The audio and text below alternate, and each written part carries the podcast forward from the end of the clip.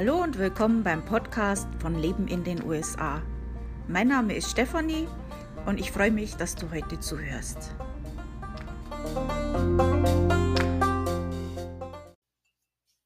Hallo beim Podcast von Leben in den USA. Wir haben ja jetzt im März den Woman History Monat und äh, zu Ehren dieser Frauen, die die Geschichte eben beeinflusst haben und sogar geschafft haben, äh, dass sie bekannt sind, dass wir über sie wissen, was für Frauen aus der Geschichte sehr, sehr schwer war, äh, habe ich mir gedacht, diese Woche im Podcast werde ich mal über eine dieser Frauen erzählen. Das ist mal was ganz was anderes zu den normalen Themen im Podcast, aber ich finde, äh, das gehört sich so. Die haben das verdient und äh, da sollte man schon auch über diese Frauen reden. Und ähm, passend zum Podcast-Thema habe ich mir gedacht, äh, suche ich eine Frau, die in den USA bekannt wurde und ähm, die aber deutsche Wurzeln hat. Und da habe ich auch jemand gefunden, und zwar die Emilia Earhart. Habe ich auch nicht gewusst, dass sie äh, deutsche Vorfahren hatte. Äh, da gibt es einige äh, auf meiner Suche, wo ich überrascht war. Ähm, Neil Armstrong zum Beispiel auch, hatte auch deutsche Wurzeln, aber das ist ja, passt ja nicht zum Woman History Monat. Und ja, über die werde ich heute erzählen. Äh, bevor ich damit anfange, wieder einige Sachen in eigener Sache. Ähm, erstens mal eine ganz, ganz tolle Sache. Ich habe eine ganz tolle Überraschung bekommen, wo ich mich super gefreut habe. Ähm, ich habe sogar einen kleinen Freudenstanz gemacht. Ich mache meinen Briefkasten auf und da ist eine Postkarte drin von einer Zuhörerin. Und zwar hatte ich in einem Podcast gesagt, äh, sie hat jetzt auch die Folge dazu geschrieben, das weiß ich jetzt leider nicht mehr auswendig, äh, wo ich gesagt habe, es hört mir ja eh keiner zu. Und ich habe manchmal wirklich so das Gefühl, ich ich sitze ja da alleine da und rede so vor mich hin, was ja ein bisschen komisch ist. Und, äh, ja man vergisst es manchmal, dass ein Hunderte von Leuten zuhören.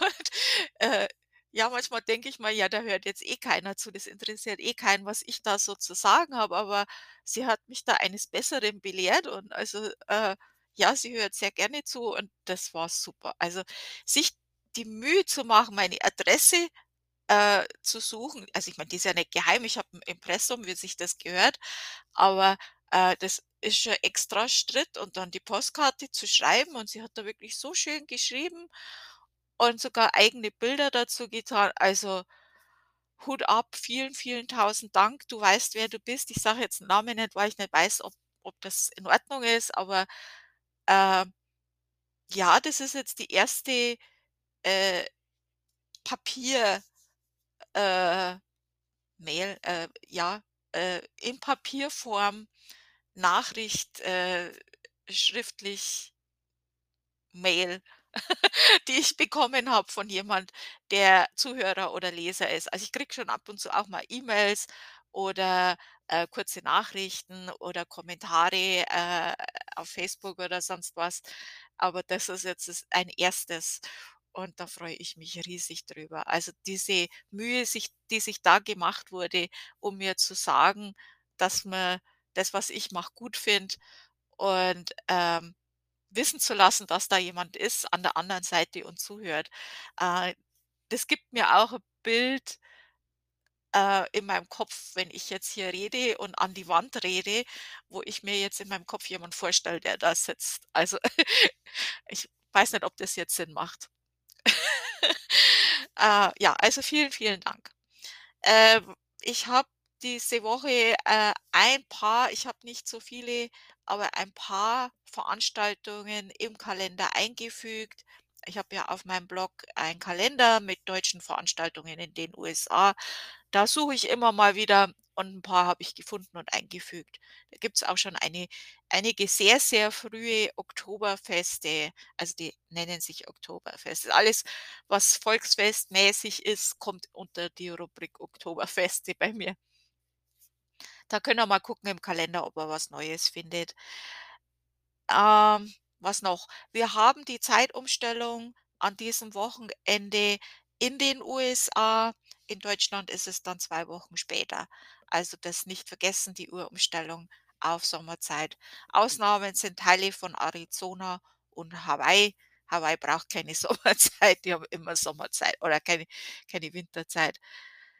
Ähm, ja, ich glaube, das war's jetzt mit den Sachen aus äh, die eigenen Sachen. Ähm, ja, dann fangen wir mal an mit dem Thema. Also, die Emilia Earhart also, ich sage immer Emilia, äh, ich weiß jetzt nicht, wie es richtig ausgesprochen wird. Geschrieben wird's ja mit einem A. Amelia wird's ja geschrieben. Äh, sagt aber eigentlich jeder Emilia Earhart und das behalte ich jetzt auch mal bei, weil sonst würde ich mich da sowieso wieder versprechen. Und, äh, ich habe da angefangen zu recherchieren und meine Notizen zu machen. Meine Notizen sind immer größer und größer geworden. Äh, die Frau hat Facetten, das ist unglaublich und das schaffe ich nicht in einem Podcast. Jetzt habe ich mir gedacht, also, die meisten wissen ja die die also, die die Sachen, die wir alle wissen, da brauche ich nicht so ins Detail drauf eingehen. Das ist ja bekannt. Ich gehe jetzt mal ein bisschen mehr in ihre Kindheit ein, weil das, äh, gibt vielleicht einen Einblick, warum sie so geworden ist, wie sie war. Und ich fand das sehr, sehr interessant, weil in einigen dieser Sachen, da habe ich so ein bisschen: „Ha, das kommt mir bekannt vor.“ So ein bisschen mich selber, äh, wieder entdeckt oder so Sachen als die ich erlebt habe als Kind oder die, ähm ja, wo ich so ein paar Aha-Erlebnisse hatte. Und ich mir gedacht habe, das ist vielleicht interessant für den einigen oder anderen von euch, wo ihr auch in so einer Situation vielleicht auch gerade drin seid oder erlebt habt und, äh, manche fühlen sich dann so ein bisschen gelähmt und ja, die Zukunft kann nicht toll sein, aber man kann sich da auch rauskämpfen und Emilia hat's getan. Und ich erzähle euch jetzt erst mal kurz so die die Fakten, die eigentlich jeder weiß oder die ziemlich bekannt sind. Äh, Emilia hat, äh, eine Karriere, äh, mit Fliegen gemacht. In einer Zeit, wo das absolut nicht, äh, üblich war, dass Frauen hinterm Steuern, geschweige denn hinter dem Steuer von einem Flugzeug saßen. Äh, den ersten Rekord, den hat sie 1922 aufgestellt, als sie als erste Frau allein über 14.000 Fuß flog. Äh, das war schon mal das Erste. Äh, also 1922, stellt euch das mal vor. Also, ich kann mich erinnern, so in den 60er Jahren, meine Oma hat kein Auto gefahren, weil das war nicht üblich. Also, Frauen haben kein Auto gefahren. Äh, und wir reden jetzt hier von 1922. Da ist die als erste Frau über 14.000 Fug Fuß geflogen alleine. Und das da hat das da hat sie nicht gestoppt, da ging es dann noch weiter. 1932, äh, flog sie als erste Frau und als zweite Person nach Charles Lindbergh, der ist ja auch sehr bekannt, alleine über den Atlantik. Äh, das da hat sie in Kanada angefangen am 22. Mai und einen Tag später ist sie dann auf einem Kuhfeld in der Nähe von Londonderry, Nordirland, gelandet. Und wie sie dann wieder zurück in die Vereinigten Staaten gekommen ist, da ist ihr vom Kongress das Dis Distinguished Flying Cross, äh, verliehen worden. Das ist eine militärische Auszeichnung für die für Heldentum und außergewöhnliche Leistungen bei der Teilnahme an einem Flug. Also, da war sie auch die erste Frau, die diese Ehre erhalten hat. Also, viele erste Male. Und noch in dem Jahr unternahm Erhard den ersten Nonstop-Soloflug einer Frau über die Verein Vereinigten Staaten. Äh, sie hat in Los Angeles gestartet und 19 Stunden später ist sie in Newark, New New Jersey gelandet. Und, äh, sie war auch die erste Person 1935, die alleine von Hawaii zum Festland der Vereinigten Staaten geflogen ist. Also viele, viele erste Male. Ähm, sie hat auch äh, ein, sie war aktiv in der Frauenbewegung. Unter anderem war es ihr natürlich auch wichtig, die Möglichkeiten für Frauen in der Luftfahrt zu fördern und äh, hat daran auch konsequent gearbeitet. 1929 nach dem dritten Platz beim All-Women Air Derby, dem ersten transkontinentalen Luftrennen für Frauen, half Erhard bei der Gründung der 99ers, einer internationalen Organisation zum, zur Förderung weiblicher Piloten. Sie wurde die erste Präsidentin der Organisation lizenzierter Piloten, die noch heute besteht und weibliche Flieger aus 44 Ländern ver vertritt. Es ist ja heutzutage immer noch, äh, dass Frauen als Pilotinnen ja nicht so ganz üblich sind. Also es gibt schon und es gibt es immer öfter, aber das ist noch nicht so ein, würde ich jetzt mal sagen, in Anführungszeichen normal. 1937 äh, hat sie einen Flug um die Welt gestartet, am 1. Juni. Äh, sie ist äh, gestartet von Oakland, Kalifornien und wollte um die Welt fliegen. Ähm, und sie ist äh, gegen Osten geflogen und das war ihr, erst, äh, ihr zweiter Versuch, als erste Pilotin überhaupt die Welt um, zu umrunden. Und sie flog in einer zweimotorigen Lockerhead und wurde auf dem Flug vom Navigator Fred Noonan begleitet. Und sie flogen nach Miami, dann nach Südamerika, über den Atlantik, nach Afrika, dann nach Osten, nach Indien und Südostasien. Und äh, sie haben dann äh, Le Neuguinea erreicht am 29. Juni da sind sie schon 22.000 Meilen geflogen und da waren noch 7.000 Meilen, die sie hätten fliegen müssen, um wieder Oakland zu erreichen. Und dann sind sie verschwunden. Und ja, sie war verschwunden, ist nie wieder aufgetaucht und äh, zwei Jahre später ungefähr für tot erklärt worden. Und es wurde nach ihr gesucht, also da äh, gab es Suchaktionen und alles. Es gab verschiedene Theorien, was passiert ist. Also es war ja, äh, gab es die Theorie, dass die Japaner sie abgeschossen hätten und äh, ja, dann gab es eine Theorie, äh, dass das Flugzeug im Meer äh, verschütt, also verloren gegangen ist, also dass sie abgestürzt ist und dass das äh, Flugzeug halt im Meer irgendwo liegt. Äh, die Hypothese, äh, wo ich am wahrscheinlichsten halte, ist ähm, die Greater Island Hypothese. Ähm, das ist ei eine Insel, die unbewohnt war und ähm das wäre aber vom Kurs weg aber dort hat man eben Sachen gefunden, die schon darauf hindeuten. Äh, man hat zwar da kein Flugzeug gefunden, aber menschliche Knochen, einen Frauenschuh und ähm, ein Glas, das vielleicht von dem Flugzeug kommt. Also ja, äh, und eine Schminktasche oder irgend sowas in der Richtung.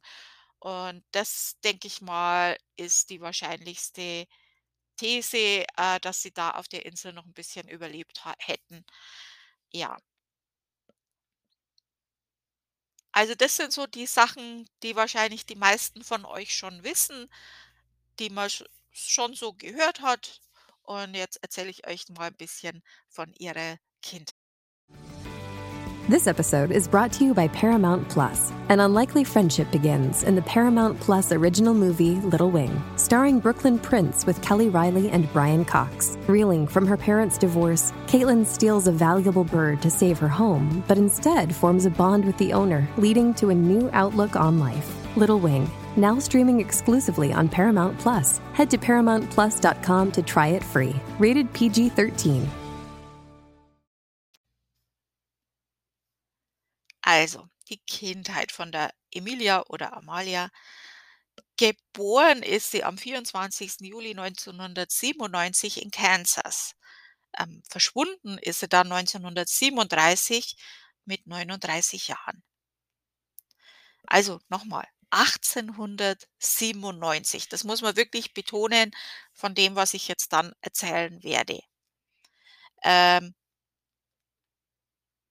das ist schon ganz andere Zeit. Und das sind so ein paar Sachen in ihrem in ihrer Kindheit, wo ich so ein paar Parallelen zu mir finde, ähm, wo ich sehr, sehr interessant finde. Ähm, ja, aber gut, egal. Wir erzählen ja jetzt von ihr. Also, sie war das zweite Kind, aber, äh, weil das erste, das war 'ne St äh, Stillbirth, also das ist st äh, totgeboren worden und sie hatte eine jüngere Schwester. Geboren wurde sie im Haus des Großvaters. Äh, der war nicht nur ein Richter, sondern auch Präsident einer Bank.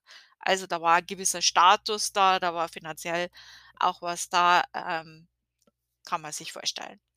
Äh, und da waren auch deutsche Vorfahren da.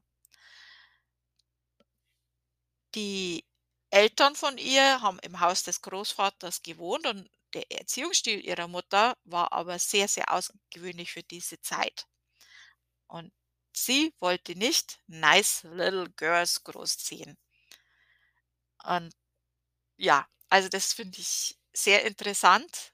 Ähm, als Beispiel, äh, sie hat die die Kinder hatten türkische Rockhosen an, also so, äh, lange, puffige Hosen und alle anderen Kinder alle anderen Mädchen in der Nachbarschaft, nicht nur in der Nachbarschaft, in überall hatten eben Röcke an. Also das gab's war unheard of. Also, war sehr, sehr außergewöhnlich. Äh, die Großmutter war natürlich total dagegen. Also, bei so einem Status, da muss man ja ein gewisses Gesicht nach außen halten, ähm, dass die Mutter sich da durchgesetzt hat und das so gemacht hat, das spricht Bände für mich. Also, da kann ich mir gut was drunter vorstellen. Äh, die Mutter muss sehr, sehr willensstark gewesen sein. Amelia wurde als Tomboy beschrieben, die ist Bäume hochgeklettert, hat auf Ratten geschossen, aber sie hat auch sehr gern gelesen. Also, sie war nicht dumm, also ein Nerd, würde ich jetzt mal sagen. Der erste Flugversuch, der war mit einer Kiste vom Dach eines Schuppens und hat nicht so gut geendet. Da war die Kiste kaputt und das Kleid auch und das war nicht so toll. Also, man kann sich das jetzt so vorstellen, Emilia ist eigentlich wirklich relativ behütet groß geworden. Äh, sie hatte dann eine schöne Zeit bei ihren Großeltern. Ähm die Mutter und ihre Schwester und sie hatten oft ähm sind oft in die Natur. Also, sie hatte da eigentlich 'ne tolle Kindheit. Sie war 'n bisschen anders als die Nachbarkinder, aber, ähm, ja, das war alles gut, so wie's war. Und dann 1907 musste ihr Vater beruflich nach Iowa ziehen und sie, ihre Mutter und ihre Schwester sind aber beim bei den Großeltern geblieben. Äh, sie hat aber dann bei ihrem Vater in Iowa, ähm, wie sie 10 Jahre alt war, ihr erstes Flugzeug gesehen. Da war irgend so 'n Fest und da war eben auch ein Flugzeug. Da war sie aber eher uninteressiert dran. Da waren eher die Karusselle interessant für sie. Äh, sie und ihre Schwester, wie gesagt, sind ja bei den Großeltern geblieben und sind dort, äh, homeschooled worden. Also, da gab's auch Ga Gouverneure oder Gouvernanten und äh, Gouverneure, Gouvernanten und, äh, eben die Mutter hat sie auch homeschooled, ähm, ja. Mit 12 ist sie dann mit ihrer Schwester und ihrer Mutter nach Iowa zum Vater gezogen, wo sie dann in eine öffentliche Schule ging. Und das kann ich mir vorstellen, dass das schwierig war. Also, sie hatte ja ein relativ freies Leben bis zu dem Zeitpunkt, wo sie eben von ihrer Mutter nicht normmäßig erzogen worden ist, also gegen die Norm. Und in 'ner öffentlichen Schule und grad zu der Zeit kann ich mir schon vorstellen, dass du in 'ne gewisse Norm reingedrückt wirst. Und das kann ich mir schon vorstellen, dass das schon mal, ähm sehr schwierig war für sie und eben auch, äh, ihr Leben sehr verändert hat. Und ich kann mir auch gut vorstellen, dass das für sie ähm dass sie da 'n bisschen Außenseiter war, dadurch, dass sie eben ganz anders erzogen worden ist als die anderen Kinder. Der Vater, hat sich herausgestellt, war Alkoholiker und musste in Anführungszeichen früh in Rente gehen. Das war 1914. Um dieselbe Zeit rum ist auch die Großmutter gestorben. Also, ich habe jetzt das nicht rauslesen können, aber ich nehme mal an, der Großvater ist schon vorher verstorben. Und die Großmutter hat dann einen großen äh, hat hat da war viel Geld da, aber die hat's nicht auf einmal hinterlassen, weil äh, eben wegen dem alkoholischen Vater, sondern die hat dann einen Trust an ihre Tochter gemacht, also die Mutter von Emilia. Emilia hat dann später beschrieben, dass das e das Ende ihrer Kindheit war. Das kann ich mir gut vorstellen. Das ist schon viel auf einmal. Ähm, da war vorher Geld da, ähm, da hat man relativ unbeschwert gelebt und dann, äh, dadurch, dass der Vater Alkoholiker war, ist schwierig finanziell. Der Vater hat dann einen Job in Minnesota gewohnt, wohin äh, Minnesota gefunden, wohin die Familie umgezogen ist. Das ist auch so so 'ne Sache, das sich als roter Faden durch ihr Leben zieht, dieses Umziehen. Also, dass man immer wieder woanders hinzieht, woanders wieder neu anfängt. Ähm, ja, da sehe ich auch 'ne Parallele zu mir hin. Ähm das ist schwierig, wenn man irgendwo nirgends reinpasst und immer wieder sich neu anpassen muss. Ähm, das kann ich mir gut vorstellen. Der Vater hat aber auch dort wieder den Job verloren und dann hat die Mutter genug gehabt und gesagt: „I mir langt's, ich ziehe zu Freunden nach Chicago“, äh, wo sie halt ihre Töchter auch mitgenommen hat. Dort, äh, ist Emilia dann zur Highschool. Sie ist aber nicht in die Highschool, die die nächste war, die näheste, wo sie hätte hinlaufen können, sondern ein sie hat sich eine gesucht mit einem guten Wissenschaftsprogramm. Also, man sieht hier schon wieder mal den Nerd. Also, sie wollte was lernen. Sie wollte was machen aus ihrem Leben. Ähm, wollte wahrscheinlich auch in Wissenschaften gehen, also ganz was anderes, als was sie dann gemacht hat. Ähm, war interessiert an solchen Sachen, finde ich sehr interessant. Aber wie ihr Leben dort verlaufen ist, das sieht man eigentlich sehr gut an einem Eintrag ins Yearbuch. Und zwar steht da unter ihrem Bild: „The girl in brown who walks alone.“ Also, das Mädchen in Braun, das immer alleine läuft.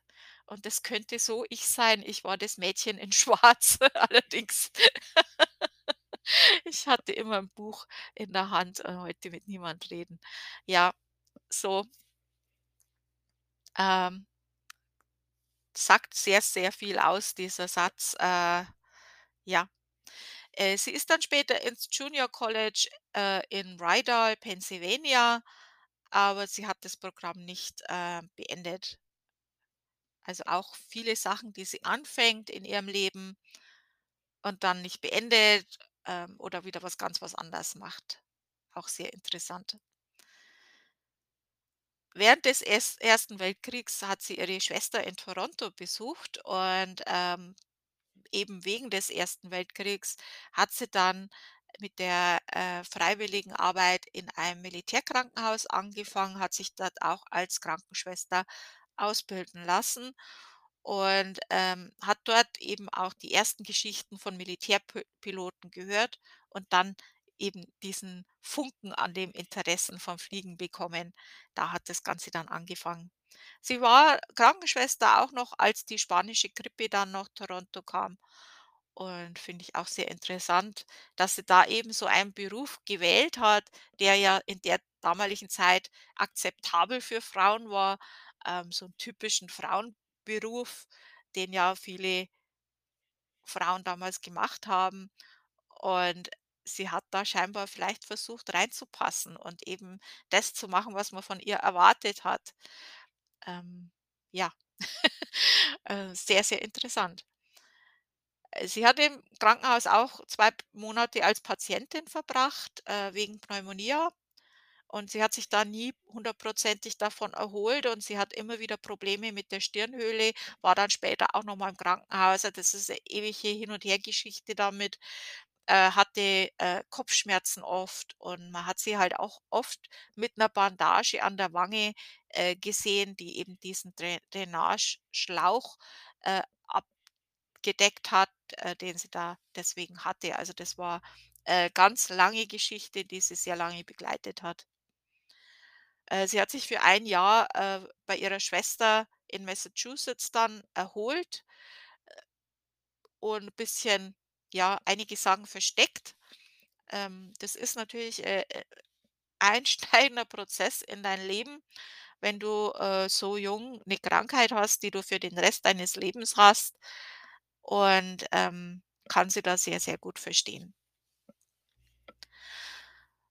1919, äh, hat sie in einem Kurs in Medizin und anderen Programmen an der Columbia-Universität gestartet, hat aber da auch wieder nach einem Jahr aufgegeben und ist zu ihren Eltern nach Kalifornien.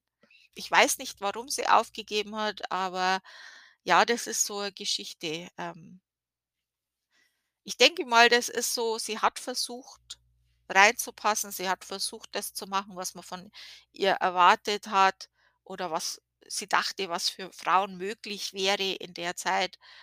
Und, ähm das war's halt nicht. Das war nicht sie. Und ich denke mal, das war's vielleicht, warum sie Sachen angefangen und nicht beendet hat. 1920 ist sie das erste Mal als Passagier in einem Flugzeug geflogen und von da an wusste sie's, sie wollte fliegen. Und dann hat sie mit Jobs wie Fotograf Fot Fotograf, Stenograf und Truckdriver hat sie eben Geld, äh, für Flugstunden gespart und hat ihren Flugschein dann gemacht. Und dann hat sie ihre Haare abgeschnitten, wie das so üblich war mit Frauen, die geflogen sind. Also, die paar, die es schon gab, die haben alle kurze Haare gehabt. Da hat sie auch ihre Haare abgeschnitten und hat sich ein Flugzeug gekauft. Am 22. Oktober 1922 flog Erhard den Erster, also ihr Flugzeug, auf eine Höhe von vor 4.300 Metern, also 14.000 Fuß und hat damit also ihren ersten Weltrekord aufgestellt. Und, äh, sie war auch 1923 die 16. Frau in den Vereinigten Staaten die einen Pilotenschein ausgestellt bekommen hat. Also 16 Frauen. Da waren 15 vor ihr. Also, das ist schon ähm, was Besonderes. Der Rest ist Geschichte. Das haben wir ja vorhin schon alles erzählt. Aber ich denke, die Geschichte hinter der Geschichte fand ich jetzt sehr interessant und wollte ich euch erzählen, wie diese Frau zu dieser Frau geworden ist. Es gibt noch mehr zu ähm, Emilia Earhart, äh, zu erzählen. Also, sie war ja auch verheiratet und, äh, wie gesagt, sie war auch, äh, äh, engagiert in der Frauenrechtsbewegung und da gibt's noch so viel mehr zu erzählen. Also, äh, ich denke, sie war auch Autorin. Also, war sehr, sehr kluge Frau.